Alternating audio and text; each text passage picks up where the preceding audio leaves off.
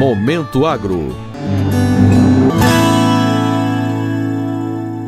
O Ministério da Agricultura, Pecuária e Abastecimento publicou a Portaria 469, de 28 de setembro de 2022, referente ao Registro Nacional de Tratores e Máquinas Agrícolas, que estabelece prioridades para obter o documento.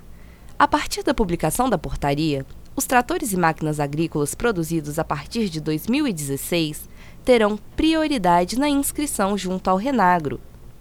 O objetivo é evitar dificuldades com o acúmulo de solicitações do documento.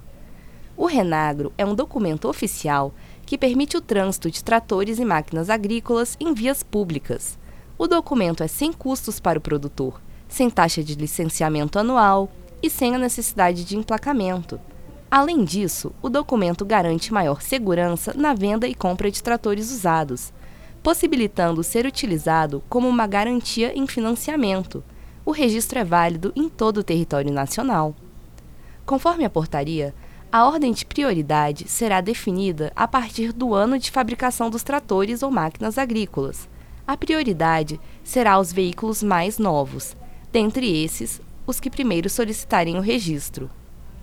Caso os proprietários de tratores ou máquinas agrícolas com prioridade no registro ainda não tenham obtido o documento, deverão portar o protocolo de solicitação de registro na Plataforma Nacional de Registro e Gestão de Tratores e Equipamentos Agrícolas, o IDEAGRO, para transitarem nas vias públicas brasileiras.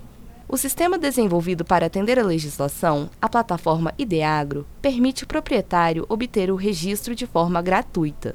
O cadastro do bem traz fotos, documentos, históricos dos donos, possibilidade de realizar a transferência, entre outras funcionalidades. Atualmente, já existem 85 mil máquinas cadastradas no IDEAGRO, sendo 80% de tratores e 20% de colheitadeiras. O universo de tratores e colheitadeiras é de aproximadamente 1 milhão e 600 mil unidades. Para o Momento Agro, de Brasília, Rebeca Torres. Momento Agro